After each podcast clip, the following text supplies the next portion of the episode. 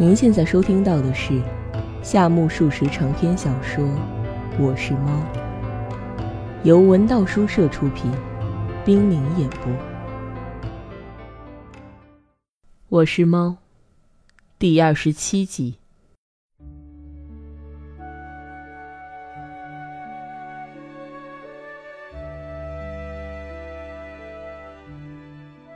杂家叙述跑墙运动时，就曾经想把主人的环庭竹篱描绘一番的。假如以为主人的竹篱外紧挨着邻居，比如南邻有个二郎之类，那可是误会。房租很便宜，这一点正显示出苦沙弥先生的特色。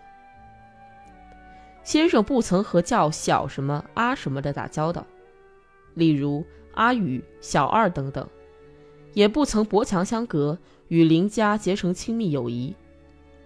竹篱外是三四丈宽的空地，空地尽头有五六棵郁郁扁柏，从岩廊一眼望去，那边是茂密的森林。先生的住所则是荒野孤家，令人大有伴着无名一猫安度岁月的江湖隐士之感。那扁柏并不像咱家吹嘘的那么茂密，那所群鹤观。图具雅号的廉价旅馆的廉价屋顶，从扁柏空隙中就可以一览无遗。因此，想象苦沙弥先生的风姿，自然是很费力气的。不过，既然那家旅店号称群鹤馆，而先生的居室则完全配得上称为卧龙窟。好在名堂并不纳税，大家随便起些非同凡响的名字好了。单说这三四丈宽的空地。沿着竹篱岸东西方向跑出十余丈，忽然拐了个硬把子弯，围住卧龙窟的北侧。这北方可是个祸乱之源。本来房屋两侧竟是空地，甚至可以自豪地说，走完一片空地还是一片空地。不要说卧龙窟主人，即使咱家这卧龙窟的猫怪，眼望这片空地也要发愁的。如同南边的扁柏势大声威。北边的七八株梧桐也严阵而立，梧桐已经长得一尺粗，只要把木屐商领来，就可以卖个好价钱。然而，房客的悲哀正在于心有余而力不足啊！这对于主人来说也够惨的。前些天，校方来了一名杂役，砍了一个枝儿去，二次光顾时便穿上了崭新桐木大号木屐。不打自招的吹嘘，新木屐就是用上次砍走的梧桐树枝制成的，多么狡猾的家伙！这些梧桐树倒是有的，但对于杂家和主人全家来说却一文不值。据说古语道：“匹夫藏玉有罪”，那么说主人守着梧桐受穷也还顺理成章吧？这就是说有宝也烂在手里。愚蠢的不是主人，不是杂家。而是房东传兵卫，梧桐再三催促传兵卫，木屐商没有来吗？而他却装作不懂，光知道来催要每月的房租。我与传兵卫无冤无仇，也不多说他的坏话。书归正传，刚才介绍过，这块空地是祸乱之源，这话可绝不许向主人透露。哪儿说哪儿了？且说这块空地，第一不妙是没有围墙。好大一个矿场，一任狂飙漫卷，劲风畅游，近路可超，恩准通行。只说是，好像说谎不大好。真的，应该说早就是才对。然而话若拉不到往昔，就会不明真相。真相不明，医生也难于处方。因此，咱家必须从主人乔迁之日开始慢慢道来。虽说劲风畅游，夏天却凉爽宜人。纵使疏于戒备，贫寒之家总不至于发生盗案，因此，大凡隐蔽院墙以及木栅栏、早刺网等之类，在主人家来说压根不必要。不过，这恐怕要决定于矿场对面的住户究竟是些什么人或什么样的动物，从而为了解决这个问题，势必把盘踞在对面的君子品格查明，在没有弄清楚他们是人还是动物之前，便称之为君子。这似乎太莽撞，不过大抵是些君子，这是不会错的。本就是个连盗贼都要称之为梁上君子的社会嘛。然而，这种君子绝不找警察的麻烦，不过似乎以多取胜，人数不少，密麻麻的。号称落云馆的这所私立中学，竭力要把八百人培养成为君子，为此每月征收两元学费。如果以为既然名曰落云馆，一定是些文雅的君子，这就完全错了。其馆名之不可信，犹如群鹤馆中无鹤立，倒是卧龙窟中有猫来。既然了解号称学者教师的人们当中，竟有我家主人苦沙弥这样的疯子，就可以明白。落云馆里的君子也不会全是风雅之客，如果还不开窍，不妨请到主人家来住上三天，一瞧便知。如上所述，刚搬来时那片矿场上没有围墙，落云馆的诸君子像车夫驾的大黑猫似的，悠然闯进桐树林，谈话呀，吃饭呀，在嫩竹上打滚呀，干什么的都有，然后将饭盒的尸体。竹皮、废报纸或废草鞋、废木屐等，凡是带有“废”字的东西，大致都抛在这儿。不修边幅的主人自然是格外泰然处之，毫无怨言地打发着时光。真不知他是不知道，还是明明知道却不想责怪。不过，那些君子随着在学校接受教育的程度加深，渐渐变得像个真正的君子，阴谋逐步从北向南蚕食。假如“蚕食”二字与君子的雅号不大相称，那就不提也罢。然而，却又找不到其他恰当的词汇。且说这些君子像沙漠上逐水草而喜居的游民一样，远离梧桐树而奔向扁柏了。扁柏位于主人房屋的前面，如非大胆的君子是不会采取这一行动的。过上一两天，他们的胆子将更大，会成为大大胆的。再也没有比教育效果更惊人的了。他们不仅逼近了房屋的前方，而且在那里唱起歌来。歌名是什么已经记不得，但绝不是三十一个字的和歌之类，而是更活泼、更容易叫俗人入耳的歌。惊人的是，不仅主人，就连咱家这猫也佩服那些君子们的才华，不由得竖起耳朵。不过读者也都清楚，佩服与骚扰有时是对立的。但此时此刻，不料这二者竟然合二为一。今日回想起来，还感到非常遗憾。大概主人也引以为憾，不得已从书房闯了出去，赶走他们两三次，说：“这不是你们的立足之地，滚出去。”然而那是些受过教育的人，这么几句吩咐，他们是不会乖乖听话的。刚被赶走，他们又回来，回来就唱欢快的歌，高声的谈话。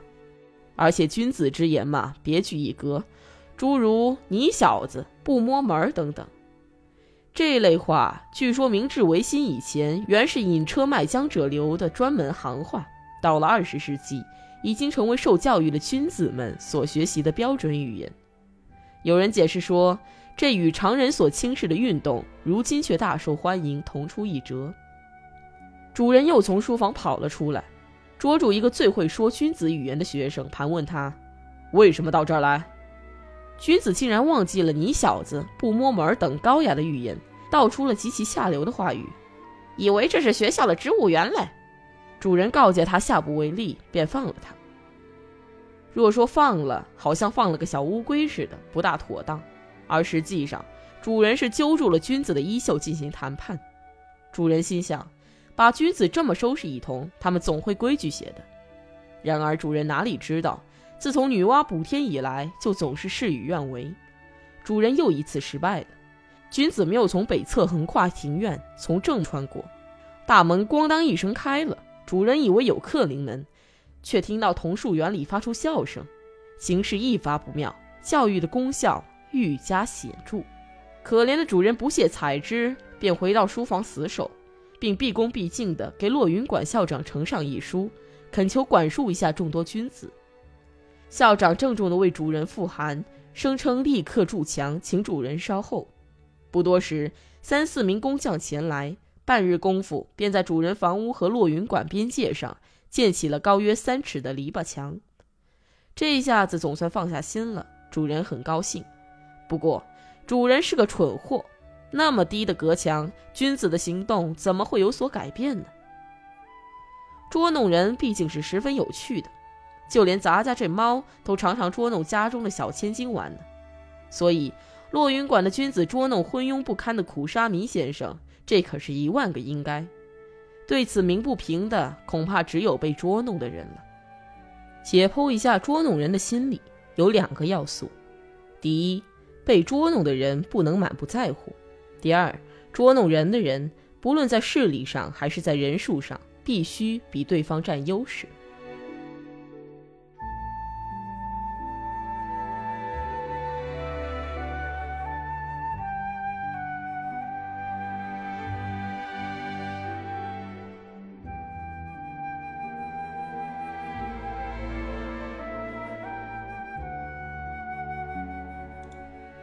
近来，主人从动物园回来，常常提起一件使他深受感动的事。一听。原来是看见大骆驼和小狗仔打架，小狗仔在老骆驼周围快如疾风地转着圈儿嚎叫，骆驼却毫不介意，依然在背上鼓起驼峰站住不动。小狗仔怎么嚎叫发疯，大骆驼也不理睬。终于，狗仔厌倦，不再奔跑了。主人笑那骆驼真是感觉迟钝，这个例子用在此刻也很恰当。不管多么会捉弄人的高手。如果对方像个骆驼，便也捉弄不成。然而，如果对方过于凶猛，像狮子和老虎一般，那也不会成功。不等捉弄，就被撕得粉碎。最开心的是，一捉弄他就呲牙瞪眼，干瞪眼却不敢奈何于我。只有在这种心安理得的情况下，捉弄人才乐趣横生了。为什么说有趣儿？原因是多方面的。首先，可以消磨时光。寂寞时，甚至想数一下胡须多少根。传说古代坐牢的囚徒烦闷之余，竟在墙上反复的画三角形，挨过岁月。世上再也没有比寂寞更令人难耐的了。假如没有什么点刺激，活着也是够乏味的。活着可真苦啊！捉弄人便是引起刺激的一种娱乐，但是如果不惹得对方有些恼火、焦急或尴尬，就不称其为刺激，因此，自古以来热衷于捉弄人的，只有那些像个昏官似的不懂人心、无聊透顶的家伙，或是头脑简单，除了自己开心，一切都无暇顾及，而且有劲儿没处使的玩少。其次，对于想实地验证个人优势的人来说，捉弄人是最简便的方法。当然，杀人、伤人或害人，也都能验证自己的优势。然而，应该说这些都是为了想要杀人、伤人或害人这一目的而采取的手段。至于证实自己的优势，不过是采取手段后必然出现的结果罢了。因此，要想既显示自己的优势，又不太重的加害于人，捉弄人是最适宜的了。如不多少加害于人，就不能用事实证明自我优越，不成为事实，即使心里平静，也会意外的情绪索然。人是很自负的，不，不该自负的时候也心想自负，因此他们一定要对别人表演一番他们是多么自负，如此自然安心，否则便不肯罢休。而且那些不明事理的俗物以及过于缺乏自信和沉不住气的人，便利用一切机会以求稳操胜券，这和柔道选手总想摔倒对方是一种类型。柔道并不高明的人，总是盼着碰上一个比自己差些的对手，哪怕交手一次也好，是个外行也行，一定要摔倒他。他们怀着如此险恶用心，在街头走来走去，就是为了达到这个目的。此外，当然还有各种各样的原因，但是说来话长，就此打住。如果还想听，不妨带上一匣鱼竿，向咱家请教好了，随时传授。参照上述推而论之，依咱家拙见，后山的毛猴和学校的老师是最佳的被捉弄对象。拿学校教师比附后山毛猴，的确有失体统，不是对毛猴，而是对教师来说。然而，既然二者如此相似，又有什么办法？众所周知，后山的毛猴被铁链锁着，不论怎么张牙舞爪，也伤不了人的。教师虽然没有铁锁在身。却被月薪捆着，任你怎么捉弄都行，绝不会辞职后去殴打学生。假如是个能有勇气辞职的人，当初也就不会去当那个孩子王。我家主人是教师，他虽不是落云馆的教师，毕竟是教师，这是毫无疑义的。想要捉弄人，我家主人是最适合、最简易、最保险的对象。落云馆的学生都是少年，捉弄人可以提高他们的身价，因而他们把捉弄人看成教育成果，而理直气壮地提出要求，甚至认为是应有的权利。不仅如此，这些小家伙假如不捉弄人，他们那充满朝气的四肢与头脑便不知如何安放才好。漫长的假期也会因百无聊赖而发愁。这些条件具备，主人自然要被捉弄。学生自然要捉弄人，不论叫谁来说，这都是无可厚非的事。主人对此发怒，恐怕是混蛋以及愚蠢透顶吧。下面，请将落云馆学生如何捉弄我家主人，我家主人对此又如何的糊涂透顶，一一描述，敬请诸公过目。列位都清楚，方格篱笆是个什么玩意儿？那是个通风良好的简易墙。我们猫可以自由自在的从格眼里走来走去，有没有那个方格篱笆，对我们猫来说都是一回事。然而，落云馆的校长并不是为了防我们猫才设了方格篱笆，而是为了防止自己培养的君子，才特请工匠来编织而成的。当然，不管怎么通风良好，人也休想钻进。这种用竹子编成的四寸见方的格子，纵使大清国的魔术师张世尊。也会束手无策的，因此，这道篱笆对于人来说，肯定充分发挥了隔墙的作用。主人一看修筑起这道篱墙来，以为如此天下便太平了。他这么高兴，倒也不无道理。然而，主人的理论却有很大的漏洞，比方格眼儿的漏洞更大，简直是连吞舟之鱼都能溜掉的大漏洞。主人是从圆墙不可逾越这一假定出发的，按他的设想，既然是学生，无论怎样粗劣的圆墙，只要知道明知围墙是区域的分界线，就绝不用担心他们会擅自闯入。接着，主人又暂且推翻这一假定，得出如下论断：也罢，即使有人擅自闯入，也不要紧的，不论多么小的毛孩子，也没有可能从格子眼里钻进来。于是速速决断，绝无闯入之忧。不错，只要他们不是猫，就不可能从篱笆的方格眼里穿过，想穿过也办不到。但是跨过、跳过，这却不费吹灰之力，甚至是一种运动，蛮有意思的。从筑起篱笆的第二天，依然和未筑篱笆时同样，君子们扑噔噔地跳到北侧的空地，只是并不深入到宅子的正面。假如遭到追击，需要一点时间逃跑，因此预先计算好了逃跑所需的时间，所以才只在没有活捉危险的地方流窜。他们究竟在干些什么？住在东厢房里的主人自然看不见。若想了解他们在北侧空地上的活动情况，只有打开栅门，从相反的方向拐个硬弯笔直的观看，或是从厕所的窗口透过篱笆墙根眺望。这时，那里发生的一切便尽收眼底了。不过，即使发现几名敌人，也不便捉拿，只能从窗格里责骂几声而已。假如从栅门处迂回进攻，奇袭敌阵，那么君子们只要听到脚步声，不等你抓，早就一溜烟逃到篱笆外面，恰似违反禁捕海狗令的渔船，径向海狗晒太阳的地方驶去。主人当然不会在茅房里放哨。便也无意打开栏栅，一旦听到风声，便立刻窜出。假如真想这么干，除非辞掉教员职务，专门干这种营生，否则是追不上的。说起来，主人的不利条件是在书房里只能闻其声而不能见其人，在茅房的窗下则只能见其人，却又奈何不得。对方识破了主人的这些不利条件，采取了如下策略。当他们珍惜主人们做书房时，便尽可能的高声叫嚷，其中还夹杂着骂大街的口吻讥讽主人，而且那发声之处很不明确，叫人乍一听来很难断定他们是在篱内喧哗，还是在墙外吵闹。一旦主人出来，他们或是逃之夭夭，或是仿佛一直在竹篱外似的装作没事。当他们望见主人如厕时，杂家从前文便频频使用“厕所”这一肮脏字眼，并非杂家怎么引以为荣。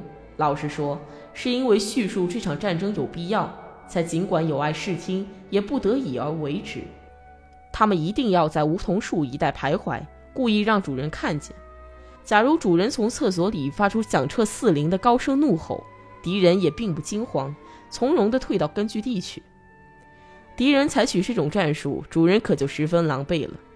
当他认为敌人确已入侵时，便操起文明杖走出去，然而却静悄悄的，没有一个人。刚以为没有人来，便从厕所窗子一看，肯定又有一两名学生闯入。主人忽而绕到后面去瞧，忽而从厕所里看。转来转去还是那么回事，还是那么回事，也要重复下去。所谓疲于奔命，指的就是这种样子。主人怒火中烧，有点弄不清自己究竟是以教师为业呢，还是以战争为生。